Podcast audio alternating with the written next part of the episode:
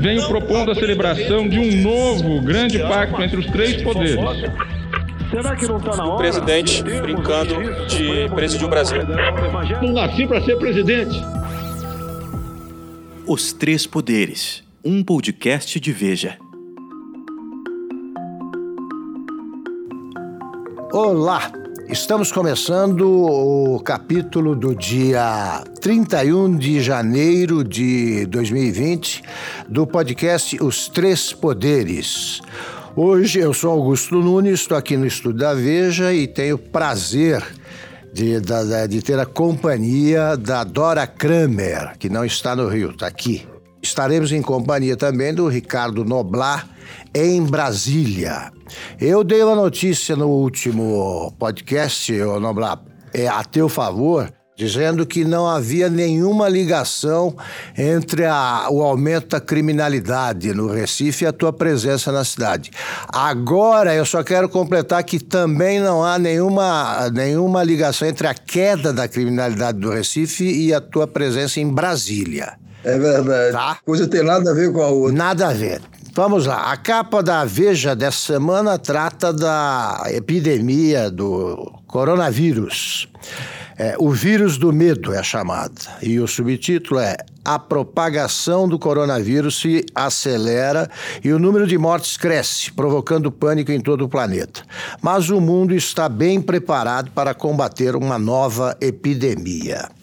Nós, como trataremos desse assunto certamente nos próximos programas, nós vamos começar hoje com uma matéria especial que tem uh, por título Operação Supremo.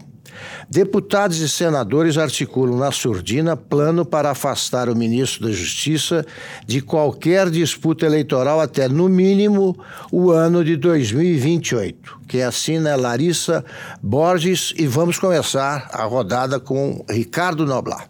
Olha, esse seria um casuísmo de, capaz de deixar em, em, é, é, corado, envergonhado, o, o ex-ministro Antônio Carlos Magalhães, que foi o todo-poderoso governador da Bahia e manda chuva por lá há muito tempo. É, o que se trama é o seguinte: ó, vamos convencer o Moro, é assim que líderes partidários e não só líderes, mas o próprio presidente da Câmara, o deputado Rodrigo Maia, estão tramando. Vamos convencer o Moro, não, vamos convencer o presidente da República, Jair Bolsonaro, a indicar o Moro para a vaga que se abrirá no fim deste ano, no Supremo Tribunal Federal, do ministro Celso de Mello, que é o decano da Corte. É, como o Bolsonaro atraiu para o governo o Moro com a promessa de fazer o ministro, nada mais razoável que se apressasse a fazer e não demorasse a fazer. Agora, com que intuito? Não é só de resgatar uma promessa, não é nem, na, nem necessariamente de dizer eu sou um bom pagador de promessas. O intuito era o seguinte: põe ele lá, enquanto a Câmara, até antes disso, aprovaria um projeto que já tem lá na Câmara, que, que exigiria o seguinte: olha, uma vez que você seja nomeado ministro do Supremo ou de outro tribunal superior, você, se sair de lá, resolver um dia largar a toga e sair para se candidatar a alguma coisa, tem que cumprir um, plan, um, um, um período de carência de seis anos. E aí você não poderia, quer dizer, isso na verdade seria uma forma de afastar o Moro da possibilidade de virar ministro do Supremo agora, no final do ano, como o, o, Bolsonaro havia prometido originalmente, e de depois, mais adiante, dizer: não, não quero, agora eu quero ser candidato a presidente. Seria uma forma desses políticos e do próprio Bolsonaro se livrarem do Moro. Se isso não é um, um casuísmo escandaloso, eu não sei o que é.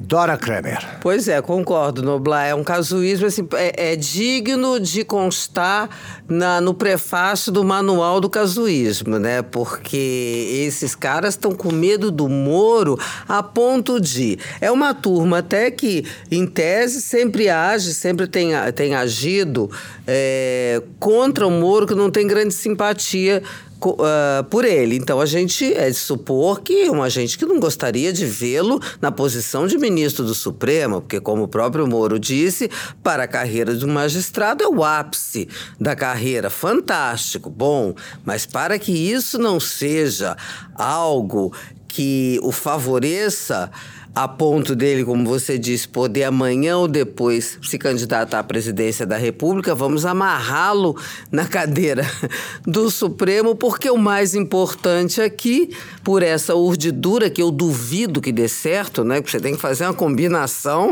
que, pelo amor de Deus, né? E combinar com o Senado inteiro, porque tem que aprovar o nome do Moro, enfim. E aprovar essa lei também. Combinar com esse o caso- Moro. Não, combinar com o Moro e combinar com a mulher do Moro, Moro, a mulher do, né? Então, eu acho que o medo que se expressa aí para resumir, espremendo essa fruta, o que eu acho que sobra é um tremendo do medo desse Sérgio Moro vir a concorrer à presidência da República, sabe? Olha, o Noblar, ele citou, lembrou muito bem do Antônio Carlos Magalhães, mas há uma diferença, né? As, as, as operações que o Antônio Carlos, que o ACM urdia, é, geralmente davam certo, eram espertas tal. Essa, aí como lembrou a Dora Kramer, quer dizer, é coisa de cabo eleitoral do Sérgio Moro. Vou dizer por quê. Primeiro, eles estão eles estão lançando formalmente a candidatura do Moro, tornando inevitável a candidatura dele, seja lá em que ano acontecer. Mas eles esquecem que o Sérgio Moro tem 47 anos só. Só. Se ele ficar bloqueado, digamos que eles fiquem, ele fique algemado, a, a toga, a- até 2028, ele terá menos de 60. Continua na, é a idade em que as pessoas se elegem para a presidência da República, nessa faixa, mais ou menos. Agora, veja bem, eles vão dar ao Moro, eh, eles não vão botar numa clausura, ou eles vão dar a ele a TV Justiça para o horário eleitoral, ah, que dura o tempo todo, porque hoje o Supremo, o que acontece no Supremo é acompanhado de perto por milhões de pessoas. A- o que fazem os ministros, para o bem e para o mal, aí o povo acompanha. E ele pode perfeitamente sair de lá como candidato imbatível, depende do comportamento dele como ministro. Então é o tipo do complô que, se fosse contra mim, eu faria questão de liderar. Eu apoio. Agora, tem o seguinte: eles poderão alegar, e certamente alegarão, e estou dizendo os que pensam nessa, nessa manobra, o seguinte: olha, é, hoje em dia já é previsto em vários estatutos que você, quando desempenha uma função importante no governo, no Estado, você tem que, antes de voltar, digamos assim, à iniciativa privada, você tem que passar um tempo de quarentena. Tem até, se não me engano, períodos estipulados para isso, num caso ou no outro, caso de ministro. É, poderia fazer sentido isso, não fosse realmente o, o que isso esconde, que é o medo de que o Moro seja candidato a presidente da República. Mas poderia até fazer algum sentido noutra, noutra, noutra situação, noutro momento. Agora, é, essa matéria revela também uma outra coisa interessante, que ela é a primeira a revelar é que no dia em que o Moro, em que o Bolsonaro voltou da Índia e no dia seguinte ou no depois se reuniu com o Moro pela primeira vez depois daquela confusão passada e recente de tira o Moro, demite o Moro, não demite o Moro, é, nesse dia em que eles se encontraram, é, o Bolsonaro teve um outra, uma outra ziquezira e chegou a pensar em novamente afastar o Moro por conta de quê? De uma fotografia onde apareciam o Marcelo Bretas, o, mini, o chefe da Lava Jato do Rio de Janeiro, que tinha sido visitado por Moro, e nessa fotografia aparecia também o diretor da Polícia Federal, que o Bolsonaro gostaria de ver pelas costas. Bolsonaro viu nesta fotografia uma espécie de recado Veja que paranoia. Recado que o Moro estaria passando para ele ao se exibir com o diretor da Polícia Federal e o Bretas, o juiz, lá no Rio de Janeiro. E aí teve que o pessoal da turma do Deixa Disso lá correr e convencer o, o, o, Bolsonaro a não fazer mais uma confusão, a não reabrir mais uma ferida que aparentemente estaria cicatrizando.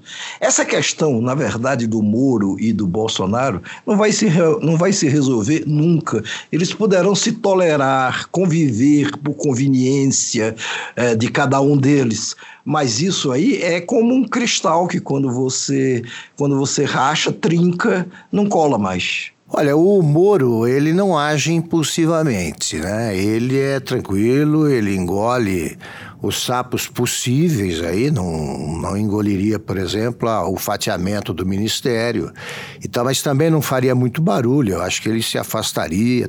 O problema, no, não existem ministros indemissíveis, tá? o problema é que se você demite o Moro, se o Bolsonaro demite o Moro, ele não tem como explicar. Quer dizer, o Moro, ele se desleal ao Bolsonaro, só vai apoiar a candidatura do Bolsonaro e tal, e ele tem uma vida própria, luz própria.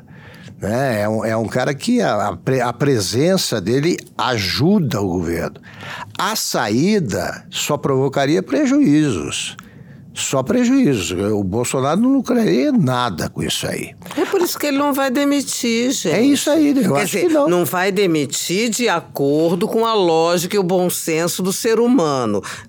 Salvo uma maluquice. O É cara fica doido, pronto, aí demite. Mas, Dora, você, quando Ah. você diz não vai demitir, eu até concordaria com você por todas essas razões expostas e muito bem expostas pelo Augusto.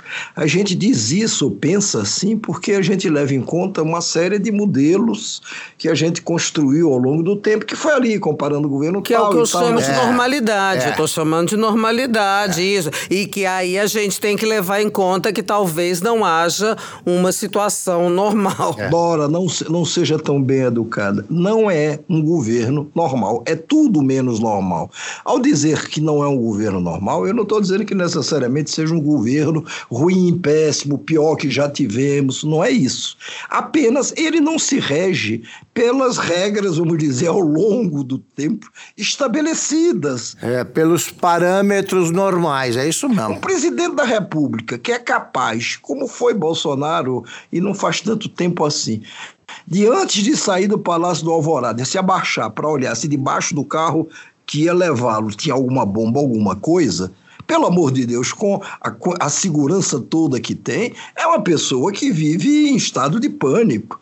É ele também que, que, que várias vezes não gosta nem de aparecer, é, vamos dizer, nos jardins, achando que pode um drone aparecer lá em cima e dizimá-lo.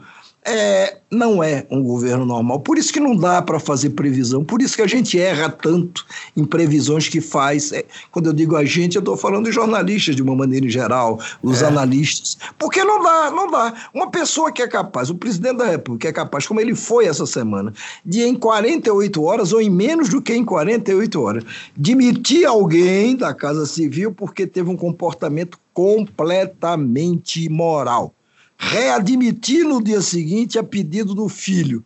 E menos de 12 horas depois demitir novamente, como é que você vai fazer previsão? É, mas você vê que essa maluquice aí, ela, nessas, na- tanto na demissão do cara, que fez, usou indevidamente, como outros já usaram, mas aí é aquela coisa, o Bolsonaro acordou invocado e achou que ficaria bem demitir. Aí depois atendeu o filho inadvertidamente e logo recuou, por quê? Por causa das reações. Então ele demite também, porque é uma, uma demissão midiática, uma vez que ele não demitiu, não era essa a regra para todos os, os, os auxiliares. Então foi uma, uma, uma demissão com uma intenção. E depois o recuo, né? Ainda bem, né? Da readmissão do cara também foi de olho. E o parâmetro Sérgio Moro, quando ele, ele examina o parâmetro Sérgio Moro, também é um parâmetro de custo-benefício para ele eleitoral. Porque o Cabra ali não é qualquer um, né? em matérias de voto. Seria até mais problemático do que se diz a Regina Duarte. que A Regina Duarte é uma atriz, tem outra configuração, tal e tal, entendeu? Então eu acho que o Moro ele fica sempre de olho nessa questão da utilidade eleitoral. É, ô Noblar, a verdade é o seguinte, também, quando falam que o Bolsonaro é um político, também está, deve ser visto como um político tradicional, está há tantos anos no Congresso, eu acho que esse argumento morre quando a gente vê o comportamento dele nesses anos. Ele não, ele era um solitário, ele não fazia política, ele não, não tinha um grupo, ele não conversava com pessoas, ele ficava sozinho lá, isolado. É, por, por vontade própria também. então. Ele está aprendendo como é que. Está aprendendo, ele está vendo como é que é a negociação política, o as pressões né, de, que vêm de várias direções. Agora, no cargo, é você consertar o avião em pleno voo. É, de vez em quando ele atende. Ele começou a atender a pressões agora, porque antes ele não queria nem saber. É, isso funcionou no caso do Moro e acabou determinando o comportamento dele também nesse caso aí do, do passageiro da Fabitur, né? Que precisa acabar. Não, precisa é- acabar essa, com a essa mordomia para todo, pra todo lado é alguma coisa. E é bom, você sabe que esse caso foi legal porque os jornais levantaram, os, os veículos todos levantaram É. o- o- o- os casos nesse governo, não vamos nem longe, porque em todos os governos, em maior ou menor grau, isso, como é que se chama? Fabitur. Fabitur. É isso, é uma farra, né? E, e- e a farra continua.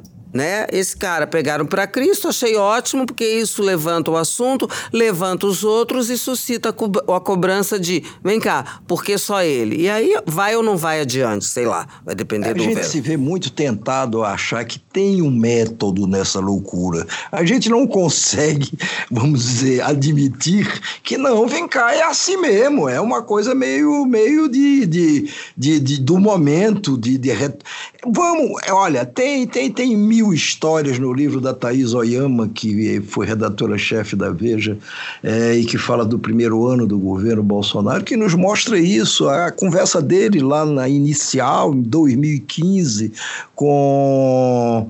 Com esse que está cotado, ou estaria cotado, ou esteve cotado para substituir o Moro, o Alberto Fraga, o ex-deputado Alberto Sim, mas Fraga. é o material que ele nos fornece, a gente tem que ir analisando o, o passo a passo dele. Porque se a gente concluir, olha, tudo um, um descalabro, a gente cruza os braços e vamos esperar o próximo descalabro sem fazer análise. E eu acho que a gente tem que enquadrar assim, dentro do parâmetro que a gente tem, porque eu estou entendendo o que você está dizendo, claro, e concordo com isso. A gente, a gente caminha num parâmetro que não, não é o dele, certo? Mas é o nosso e é o que a gente usa, e eu acho que é da maioria das pessoas, para analisar os fatos e as coisas como elas são. É e de vez senso, em quando bom senso. ele tem que se render ao bom senso. Quando eu citei esse caso desse recuo, ele é maluco, mas não tropo, né? Porque ele é destrambelhado, mas não tropo. Ele É faz o que que dá na concordo. cabeça, mas não tropo. Porque quando a coisa pega e aperta ali o sapato, ele sabe direitinho se render ao bom Não senso. eu, eu não estou convencido disso. Me diz o que é que o Bolsonaro ganha mantendo o atual ministro da Educação. Que, há, Não. que, que é uma unanimidade nacional. Quem mas te disse que ele vai manter? Ô, ô, Noblar, deixa, deixa eu ver se eu entendo aqui, ah, se é o seu, seu resumo. Ah, ah, o que a Dora está dizendo é que é, ele é, é tudo isso aí que você falou, é, é imprevisível, isso e aquilo, mas é, em determinados momentos ele sabe que precisa recuar e recua. Ele não contraria o tempo todo a opinião. Exemplo, não nomeou o filho embaixador, não indicou o filho para a embaixada em Washington, não dava.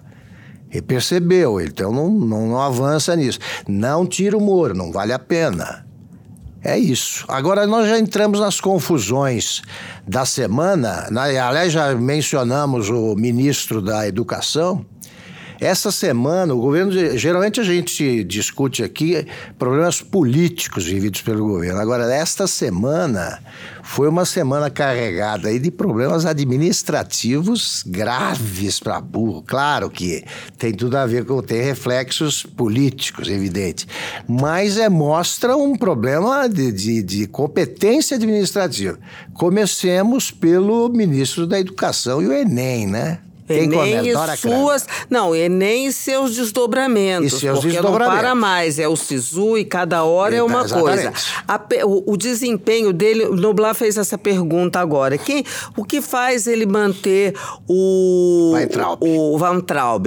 Eu acho, Noblar, que é. Quer dizer, é, é, claro que não é da primeira pressão, na primeira coisa, tem aquela coisa da personalidade. Ele é teimoso, teimoso. É, e como vários governantes, não é na primeira. Fernando Henrique era mais um cara porque também percebia que o cara, entendeu? Na primeira, lembra uma demissão do Clóvis Carvalho que foi fulminante, porque também por causa de percepção, né, das coisas. Eu, eu tenho a impressão que esse Weintraub, Wein, Weintraub não tem a menor condição. Eu não sei o que vocês acham, porque ele está expondo, a, enquanto ele expôs a, a performance pessoal de de, eu vou chamar de bobajada, ou como gosta o Sérgio Moro, bobajarada, né? Que é daquele setor que também onde atua o presidente da República. É, ok, mas a hora que começa a atingir a questão da competência, da, do funcionamento das coisas, funcionamento que atinge as famílias tão valorizadas, porque seus filhos são atingidos, na, na, na questão do Enem, eu tenho a impressão, eu não estou comprando uma ação desse ministro, do mesmo jeito que não compro do Onyx Lorenzoni, mas isso a gente vai falar vai mais falar à frente, que é parte da confusão, né? É parte. O Weintraub, que eu acho, é isso. E, e mais, né? Acho que, uma vez demitido, uma hora ele vai ter que ser. Aí o Bolsonaro vai ficar numa enrascada, igual a cultura. A cultura ele não pode errar, não, não pode errar mais. Exatamente. O Regina Duarte não tem mais margem para errar, porque errou tudo que tinha direito. Na educação errou tudo que tinha direito, né? Trocou o Vélez pelo Van Traub, que é melhor, que é um seis por uma meia dúzia, é muito pior. E agora ele não pode errar, não. Eu acho que troca. ele tem uma dificuldade evidente para reconhecer o erro, né? Que é uma das fra melhores frases para quem é político, deveria seguir, todos deveriam seguir essa frase, é não tenho compromisso com o erro, né? Que o Juscelino vivia dizendo. É, é, é ele tem uma dificuldade enorme, assim, errei e tal. Você não pode, vou ficar no mínimo, hein? Você não pode ter um ministro da Educação que comete erros de português, ponto. Da mesma forma que você não pode ter um ministro da Economia que erre conta contas. Não pode. Não dá. Não dá. Morre aí. Agora, acontece um caso desse do Enem, o pessoal vem e mede o número. Como assim? Não, só morreram tantos em tal epidemia, sim. Só que se você é parente de quem morreu, é uma tragédia. Se você tem 6 mil estudantes com problema, é um problemaço. E se você, ele não entendeu ainda que se você se livra do ministro, você localiza o problema, né? personaliza, diz, a coisa dele, mudei. Se você mantém, você vira sócio do erro e a pessoa te culpa. Eu concordo, Augusto. Eu gostaria que um de vocês me explicasse por que Bolsonaro insiste em manter esse cidadão lá no Ministério da Educação. Ele não está insistindo Teimosia. agora. Teimosia. Até agora é foi uma indicação, ele também é, é aquela aí. coisa. Não pode ficar trocando, acha que implica. Ele vai esticando até onde dá. Ele já trocou. É só a Secretaria de Cultura já teve quatro secretários, quer dizer, com a, com a Regina, salvo engano, será a quarta secretária de Cultura. Não, a peça não funciona, descarta. O que não pode.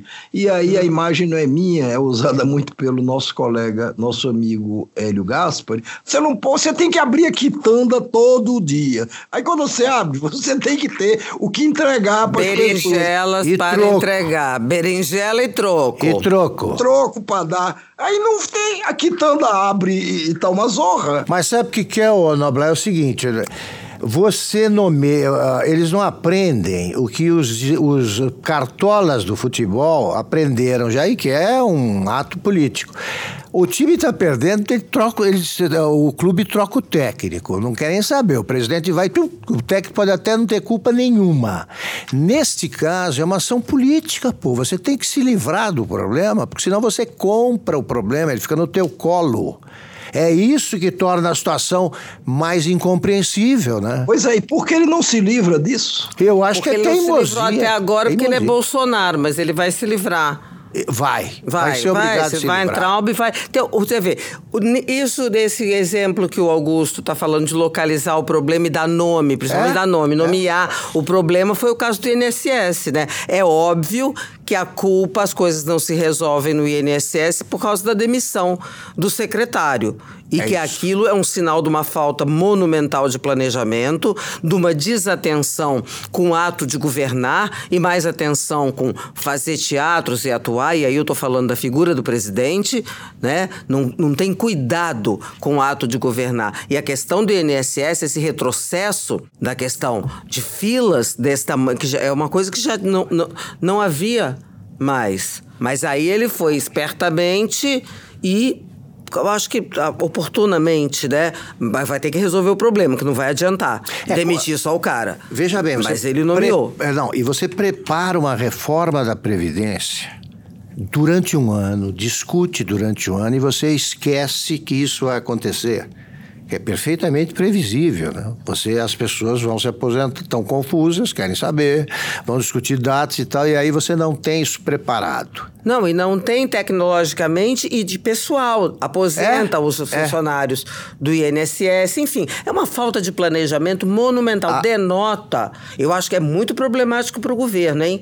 Porque a gente está vendo aí num sinal com coisas que afetam as pessoas diretamente, demonstrações sérias de incompetência. Eu acho que.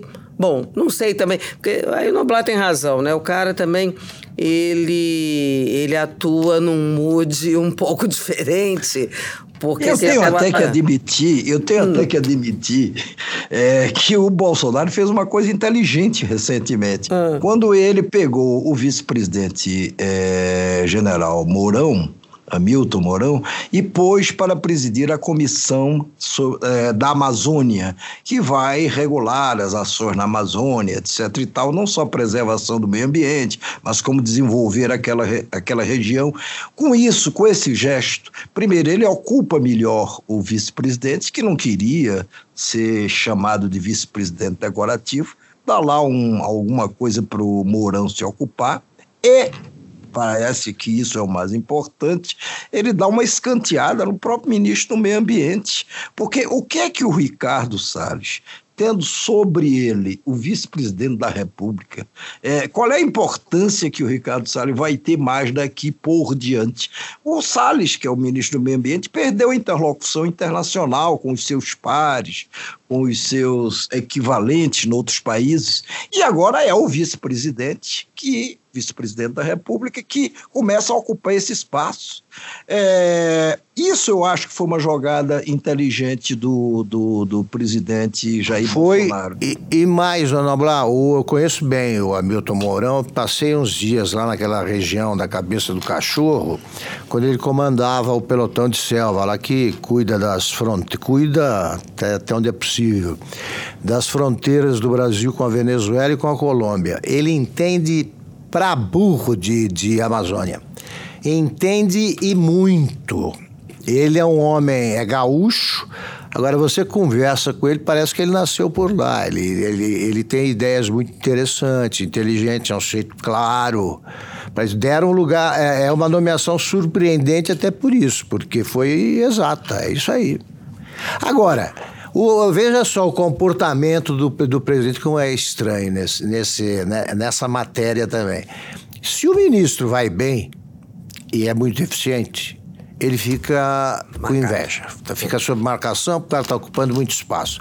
Se o ministro é ruim, ele mantém porque ele não, não, não cede a pressões. Como dizia o Ulisses Guimarães, eu só ajo sob pressão, pô. Só essa opressão, cara. É, é assim que você tem que fazer. E eles acham que não. Eu sou presidente, eu não vou atender. Tá aí, resolveu esse caso da Amazônia muito bem, por enquanto. Agora precisa deixar trabalhar o general. Sim, mas agora de o Noblar lembrou bem. O Salles perdeu a razão de ser. Vestiu o santo do Mourão, Mourão recuperou a sua importância que tinha perdido no governo e agora desvestiu o Salles completamente.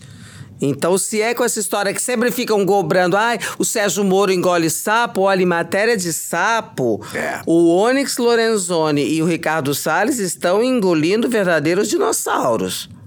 Não, né? o, Onix, o Onix já chegou por aqui. Aliás, entramos no assunto. Já entramos no Onix. Ei, ó, não vamos esquecer. Onix, padrinho do Weintraub. Ele é que indicou ah, Weintraub. E chefe do demitido do... E olha, e para quem está ouvindo e não é, não estamos falando do, do, dessa marca de carro, não. É o ministro Onix Lorenzoni, porque ele estava tão sumido que eu não lembrava mais. Mas não esqueçam que ele é padrinho também do Davi, do Davi Alcolumbre, que de repente virou surpreendentemente é, presidente do Senado, e não vai. Eu acho, quer dizer, acho, acho. No governo Bolsonaro não dá para achar nada porque você não tem regra. Mas eu acho, até para não discordar da. da não, até para você poder achar à vontade que essa regra. Então você não pode achar mais. Vai achando, vamos lá. Não posso achar mais. Eu acho que o nosso eu acho que o nosso Onix, Onix não entregará fácil de bandeja esse cargo como aparentemente o presidente da República quer que ele entregue. Não, ele já desembarcou aqui de volta das férias dos Estados Unidos dizendo: olha, eu não peço demissão. Não, mas não, não. Me, me, lembra até aquela coisa do Delfim Neto, quando era o todo-poderoso chefão da economia no, no, regime militar, que dizia: dessa cadeira eu só saio amarrado, né? E se eu me amarro na cadeira, eu não saio. O Onyx está dizendo mais ou menos a mesma coisa. É, ele não vai pedir demissão, ele vai aceitar qualquer prêmio de consolação que o presidente da República lhe ofereça, por exemplo, é, ficar lá como a rainha da Inglaterra na Casa Civil, ou ir para um outro ministério, ou até substituir esse afiliado desastrado dele que ele pôs lá no Ministério da Educação, porque o Onyx precisa se mostrar poderoso até pelo menos 2022, quando ele vai disputar o governo do Rio Grande do Sul. Então, como é que ele agora vai para a chuva, vai para o sereno, sem nada? Não, ele não vai pedir demissão, vai bater o pé. E, ao contrário do Bebiano, que quando foi demitido pelo Bolsonaro, a pedido do Carlos Bolsonaro, Bolsonaro quis dar para ele um prêmio de consolação de ser diretor da Itaipu e o, e o Bebiano disse que não precisava daquilo, saiu batendo a porta. Ao contrário do Bebiano, que teve esse comportamento, o Onix não vai aceitar qualquer coisa, desde que não saia dessa órbita da República. Desde que ele possa o Rio Grande do Sul fazer palestra, férias, né? batizado de boneca, de fazer qualquer coisa para poder se candidatar. Porque veja bem, né? O, o Bolsonaro ah, pode até achar que foi um gesto a demissão do rapaz lá que viajava. O, como é que é? Vicente algo. Vicente Santini. Fanti, Santini. É, que tinha que ser imediata e tal, e não avisou o chefe. Chefe em tese, né, que é o, o Onix. Aí ele também não avisou que iria nomear de novo para algum cargo. E nem avisou quando ia demitir. Então, aí já é demais. Se o Onix achou que isso aí é normal, ele realmente está disposto a tudo para ficar no cargo. Bom, encerramos a nossa pauta com rara agilidade aqui, tá? Muito boa. Mas eu queria que vocês é, fizessem os comentários que faltam aí, que temos um tempinho. Agora, o que por acaso não foi dito e que precisa hum. ser lembrado. Dora. Olha, eu acho que a gente abordou dos assuntos da semana, eu acho que nós abordamos é, o, o, as coisas mais importantes que estão com destaque, eu destacaria essa, essa balbúrdia do governo, Você que ela engloba tudo que nós falamos, hein? Engloba cultura, tudo que está na mesa, a cultura, que, onde a Regina Duarte vai tomar posse semana que vem, engloba o, o, a Jato Gate lá, o Fab Tour, uh, a questão da FAB, engloba a educação, a balbúrdia em que está o setor como a educação, um ano e tanto de governo depois, a Casa Civil que já foi um, um, o coração do governo, onde se decidia, era, é era o, o cargo mais importante, virou pó, ou virou suco, ou virou nada. E temos o INSS, meu Deus do céu, que você trata com as pessoas. Filas de milhões e milhões de pessoas, um negócio que não está funcionando. E eu acho que já dá para dizer, sem medo de errar, que o governo está emperrando tão celebrado em alguns setores, como não, está tudo funcionando a despeito do que diga o presidente. Não, não, não, não é bem assim. Isso é que eu, Tem coisas é que estão sendo que estão tocadas, mas agora está pipocando. Eu acho que isso é da maior importância, pipocando problemas sérios de gestão. Noblar. É, eu acho que é um governo em vertigem. Quando eu digo um governo em vertigem, é um governo que está se desmilinguindo em várias de suas áreas e que eu não sei como é que, vamos dizer, como vai se rearranjar daqui para frente. É, não estou dizendo que não possa, estou apenas dizendo que não consigo ver direito como será isso. Veja, nessa coisa que a gente passou por cima, e é porque não era o tema que, que nos ocuparia hoje do coronavírus, é, a gente viu, está vendo os países mandarem aviões buscarem os seus, os seus cidadãos que estão em situação difícil lá na China, ou que por estarem na cidade que é o epicentro dessa epidemia toda, ou por estarem próximos, enfim, por quererem voltar apressadamente, urgentemente para os seus países, para não correrem o risco de serem infectadas. A, é, é, já, a Inglaterra já fez isso, os Estados Unidos está fazendo, a Austrália, Japão, então, nós temos uma família de brasileiros nas Filipinas, infectada, ou supostamente infectada, pelo menos essa, essa notícia, ela se repete todo dia. E o que faz o nosso presidente da República? Olha, não vou mandar buscar não, porque sei lá, depois eu trago e infecta a gente aqui.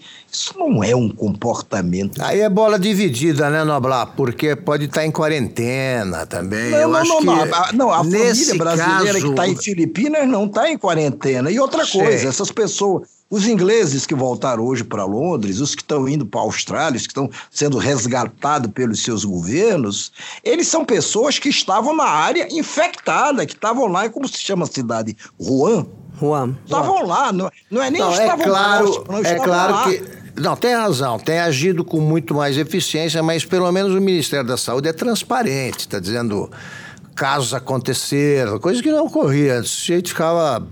Eh, os governos preferem é, camuflar essas coisas. A situação está sendo reconhecida, a gravidade, embora, a, o, o, claro, o desempenho não seja o ideal. Nós o que eu queria falar família pra... lá nas Filipinas e temos brasileiros nessa cidade nessa chinesa cidade. e querendo voltar. E a gente não Bom, faz nada, o governo não faz nada. Só vou completar o, o que, que, eu tenho a dizer. Eu basicamente concordo com o que a Dora estava lembrando agora, que é o seguinte: a economia, bem ou mal, aí, é, com mais lentidão do que é, se sonhava, tá, ela está melhorando. os resultados da economia permitem dizer o seguinte: o, o, tá, estão, o Brasil está melhor quanto à economia do que estava no dia da posse do Bolsonaro. Aí não, não é nenhum exagero dizer isso. Alguns ministérios funcionam bem, houve avanços aqui e ali, mas de modo geral se diz o seguinte: como os problemas eh, são de ordem política, é, aquelas declarações amalucadas, etc., os problemas que os jornais mais destacam. Como a, a, é, e como a economia pode ser determinante é, do ponto de vista eleitoral, né, na sucessão. Se continuar nesse ritmo, então está tudo bem. Agora surgiram problemas que comprometem a competência administrativa do governo. Isso pode mudar tudo.